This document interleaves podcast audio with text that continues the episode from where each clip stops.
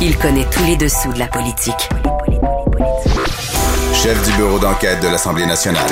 Antoine Robitaille. Là-haut sur la colline. Là-haut sur la colline. Cube Radio. Bon mardi à tous. Aujourd'hui à l'émission, on parle de Guy Rocher, de son parcours d'observateur et d'acteur de la Révolution tranquille, avec l'ancien journaliste et ancien ministre Pierre Duchesne, qui publie ces jours-ci le deuxième tome de sa biographie du grand sociologue. Membre de la commission Parents, Rocher a participé à la formation des écoles secondaires publiques et plus tard à la création des cégeps, à la rédaction de la loi 101. Duchesne présente aussi son virage tardif vers la sociologie du droit et sa sortie difficile de l'Université de Montréal. Mais d'abord, mais d'abord, c'est l'heure de notre rencontre quotidienne avec Rémi Nadeau. Cube Radio. Les rencontres de l'heure. Rémi Nadeau et Antoine Robitaille. La rencontre Nadeau-Robitaille. Et bonjour Rémi Nadeau, Bonjour Antoine. chef de bureau parlementaire à l'Assemblée nationale pour le journal et le journal. Et c'est l'heure de notre analyse sportive de la période de questions.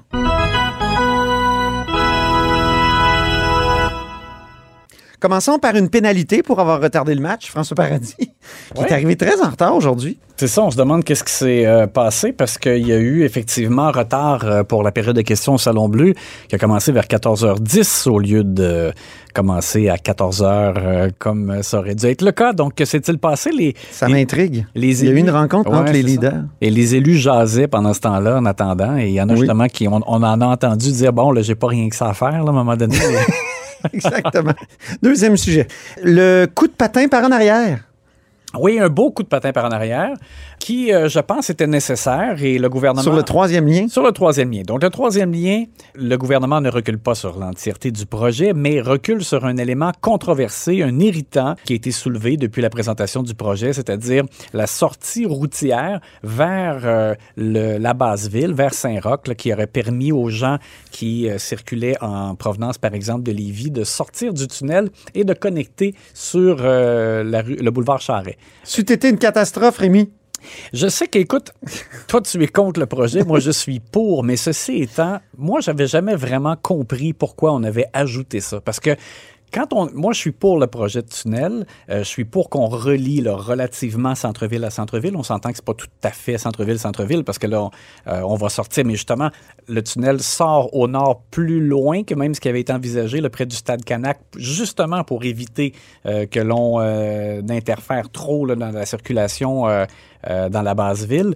Et, euh, mais moi, ça, ça me va complètement. Je trouve que c'est- correct de relier les deux rives de cette façon-là. Ouais. Et je ne sais pas pourquoi.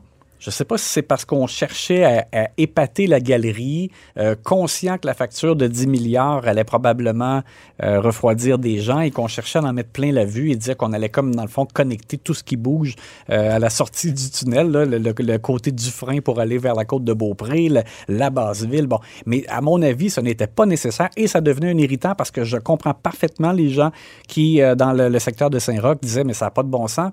Il y a plus de véhicules qui vont arriver. C'est déjà quand même relativement chargé. Euh, donc, moi, je pense qu'ils enlèvent un irritant. Et par ailleurs, euh, donc, François Bernardel a annoncé euh, qu'il n'y aura pas de, de véhicules là, qui vont sortir des, des, des, Ouais. chars- des- des véhicules Que des autobus. des chars, oui, c'est ça qui vont sortir, que des autobus, mais, mais même les autobus, c'est possible qu'ils décident finalement euh, de ne pas faire sortir les autobus pour euh, rejoindre Charret. Et, et vraiment, moi, je pense que ça devient inutile parce que de toute façon, les autobus électriques qui vont passer dans le tunnel, il y a un arrimage avec le, le réseau Express Capital. euh, Oui, de le- 80 mètres sous, sous la, la terre, en tout cas. oui, mais bon. Alors, Voyage au centre de la terre. Alors, à quoi ça sert à ce moment-là de faire sortir les autobus et de les faire rentrer de- comme dans la base ville? Moi, moi, je pense que c'est une, une belle façon en même temps Ouais. d'économiser. Parce que là, ça, ça coûte, Ah ben? ça coûte quelque chose, ça, faire cette, euh, cette sortie-là. Donc, si elle devient inutile, t'enlèves ça, puis j'imagine que, c'est la question qui tue. Combien on peut économiser en enlevant cet élément-là? Donc, moi, je pense qu'on Ça a coûté 26 millions de détruire les bretelles en 2006. Ouais. Là, imagine faire une sortie. euh, Reconstruire les bretelles. Oui, exactement. Alors, moi, je pense que c'est, ça peut être un coup double Ouais. euh, du gouvernement. Ceci étant, les partis d'opposition euh, continuent d'être contre. Tirer à boulet rouge. alors, on, on veut que le projet au complet soit enterré. Ça n'arrivera pas. Monsieur Legault a réitéré dans des entrevues, il fait une tournée là, médiatique ces temps-ci dans les médias électroniques, et a réitéré que le, le- le projet allait se faire. Euh, mais J'ai été impressionné par le ministre des Transports, François Bonnardel, qui a dit Je confirme qu'il y aura des travaux préparatoires qui vont commencer avant l'élection. Oui. Et, mais ils ont toujours parlé de travaux préparatoires parce qu'on s'entend que ça risque d'être un peu symbolique, mais eux s'en défendent, les disent Ben non, oui. ça sera pas symbolique. Là, sur la rive sud, il y a moyen de commencer des travaux. Bon, mais euh, le temps file. L'élection, c'est euh, dans moins d'un an. La mise en échec du jour, euh, Rémi, annoncée encore une fois, parce qu'on annonce une mise en échec euh, contre Oui. les médecins, euh, les, médecins, de famille. Oui, alors François Legault a brandi la menace d'une loi spéciale il n'y a pas longtemps. Euh, par la suite, on s'est demandé s'il n'allait pas tout simplement utiliser le projet de loi 20 du docteur Barrett, euh, ancien ministre de la Santé, qui était euh, resté euh, lettre morte. Euh, mais là, il a- M. Legault a bel et bien parlé donc d'un projet de loi qui sera présenté très bientôt par le ministre de la Santé, Christian Dubé. Donc, ça veut dire, moi, je l'ai décodé vraiment comme probablement qu'on a lancé la serviette pour un espoir d'arriver à C'est un ça, hein? règlement négocié avec euh, les médecins de famille. Pour que les médecins fassent plus de prise en charge? Oui, le gouvernement aimerait que les, chaque médecin, dans le fond, prenne en charge 1000 euh, patients. Ah oui. Alors, euh, il y en a qui, qui en font beaucoup moins. Le devoir, euh, ce matin, a sorti euh, des chiffres. Il y en a qui en prennent euh, moins de 400. Bon, alors, je pense que vraiment, on est arrivé à un mur. M. Legault a annoncé son intention en disant au Salon Bleu, il va y avoir un projet de loi très bientôt. Je pense qu'on est arrivé vraiment au bout et qu'on va utiliser le bâton.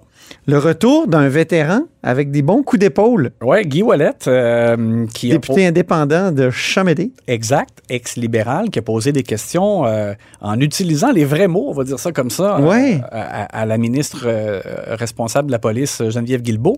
Et il, a, il est revenu, euh, Marc Tanguay l'avait fait la semaine dernière, et Geneviève Guilbeault avait brandi le, le livre Québec Inc., euh, PLQ Inc., pardon. Qu'est-ce que je dis là? PLQ Inc. euh, en guise de réponse. Mais là, euh, donc, Guy Wallet revient en revenant sur le fait que euh, lorsqu'on a mis un terme au procès, notamment de l'ex-maire de Terrebonne, il y a eu C'est la- un Robitaille, mais aucune, aucun lien de parenté. aucun lien avec toi. Donc, la, la- la juge avait eu des mots très sévères à l'endroit du numéro 2 de l'UPAC, Sylvain Ben oui. Euh, et donc, euh, Guy Wallet... Un affront à la justice, mentir sous serment, et c'était vraiment gratiné. Ben, alors, Guy Wallet est allé vraiment euh, là-dessus en disant à Mme Guilbeault, ce sont vos policiers qui ont menti sous serment. Qu'attendez-vous pour déclencher une enquête? Ça, c'est bon comme question. Dans le couloir, moi, j'aurais, j'ai pas vu Mme Guilbeault après la période de questions, mais j'aurais vraiment aimé poser la question. Oui, puis Est-ce là, qu'il va y avoir une enquête? C'est vrai qu'il y a un motif là, que- que- de déclencher. et Mme Guilbeault, euh, elle fait la... Elle fait, la, semaine dernière, je parlais d'Anguille en parlant de Jonathan Julien. Là, elle fait un peu ça aussi. Ah oui. Elle répond pas du tout directement à la question. Elle rappelle que depuis que la CAQ est là, on a nommé le, le commissaire de l'UPAC aux deux Ah tiers oui. de l'Assemblée nationale.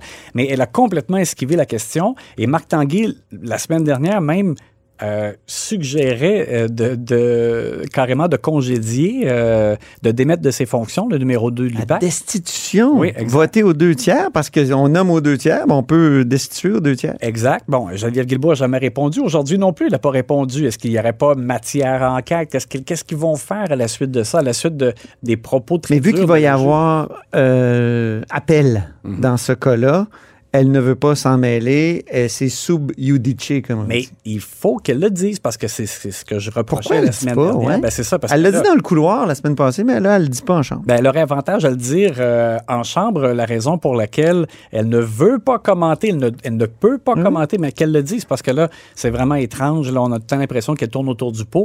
Et euh, Guy Ouellet avait de bonnes questions. On dirait qu'elle se cache, ce qui est impossible de dire à l'Assemblée nationale, mais nous, on n'est pas au Salon Bleu, bien que notre studio soit un peu bleu.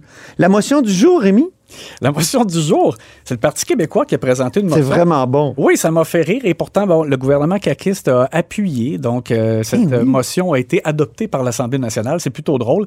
Donc, que l'Assemblée nationale encourage la prise de parole publique sans contrainte de l'ensemble des députés Alors, on parle en particulier... On en a parlé la semaine passée. C'est Oui. un, c'est un cas qu'on a soulevé, ça. Ben, parce que la députée caquiste d'Abitibi-Ouest, euh, Suzanne Blais, a affirmé à une caméra de nouveau euh, en Abitibi euh, qu'elle qu'elle parlait pas parce que c'est le ministre régional qui doit prendre la parole et après ça, c'est le, le député si d'opposition. j'étais dans l'opposition, vous me verriez davantage. Exact. Hi, quel aveu. C'est ça, et qu'on pouvait pas aller contre, euh, dans le fond, euh, la, la directive du gouvernement. Donc, c'était vraiment un aveu là, de « je suis réduite au silence ». Et euh, donc, le Parti québécois a, a pris la balle au bon, a présenté cette motion-là, et Éric Kerr, euh, qui était là comme leader adjoint au Salon Bleu pour le gouvernement, a accepté, il a dit oui euh, à cette motion-là, donc qui a été adoptée par l'Assemblée nationale. Rapidement, en terminant, le cabinet Trudeau, le nouveau cabinet Trudeau, ce grand euh, remaniement qui a coûté 600 millions de dollars, là, il y a eu des échos à Québec? Ben, écoute, c'est moi, je trouve que le- la personne qui va être à surveiller, c'est Jean-Yves Duclos, qui a été nommé ministre de la Santé. Et parce que le gouvernement Legault est euh, en demande constante et on veut accentuer la pression sur le gouvernement fédéral pour une augmentation des transferts en santé. Et ça va être crucial. Les besoins sont euh, criants Il n'y en aura pas de facile dans- entre ces deux-là, Et en même entre le gouvernement euh, libéral à, à Ottawa et le gouvernement caquiste à Québec. Et en même temps, c'est vraiment pas beau fixe entre le gouvernement et Jean-Yves Duclos. Les caquistes n'ont pas aimé euh, la façon avec laquelle M. Duclos a traité le dossier du troisième lien. Il a parlé d'une d'une aide financière qui serait uniquement pour le volet de transport en commun. Mais on sentait que ça avait l'air de lui lever le cœur un peu, ce projet-là. Et Mm. euh, on sentait un peu de dégoût dans les propos de M. Duclos. C'est drôle, je, je me, je me retrouvais là-dedans. Ouais, les caquistes n'ont pas aimé ça. Alors, je, trouve que ça, c'est ça, ça, ça va être à surveiller la relation entre euh, le gouvernement et ce, ce, ce ministre qui va être important en raison là, de, de- du dossier euh, important qui, euh, qui est entre le gouvernement et euh, le gouvernement québécois et le gouvernement fédéral. Autre écho, moi que je m'explique mal, c'est cette espèce de charge de Gabriel Nadeau-Dubois de Québec solidaire ce matin qui a dit Stephen Guilbeault doit prouver qu'il n'est pas seulement le petit soldat vert de Justin Trudeau. Pourquoi tant de, de, de- de- comment dire, d'ironie et de côté caustique? Ben, c'est comme si euh, Commentaire prenait pour acquis que M. Guilbeault allait être un ministre euh, cosmétique là, de l'environnement. Il lui demande, ils ont parlé d'un test pour lui euh, que le gouvernement fédéral devrait faire en sorte qu'il n'y ait aucun appui financier à des entreprises pétrolières ou gazières. Et ils ont dit ça, c'est un test pour M. Guilbeault. Il ne doit pas être seulement le, le soldat vert, comme si on avait, on craint que ce soit juste une façade Ben oui. finalement qui euh, sert euh, au gouvernement Trudeau. Merci beaucoup, Rémi Nadeau. À demain. Rémi Nadeau est chef de bureau parlementaire à l'Assemblée nationale pour le journal et le journal.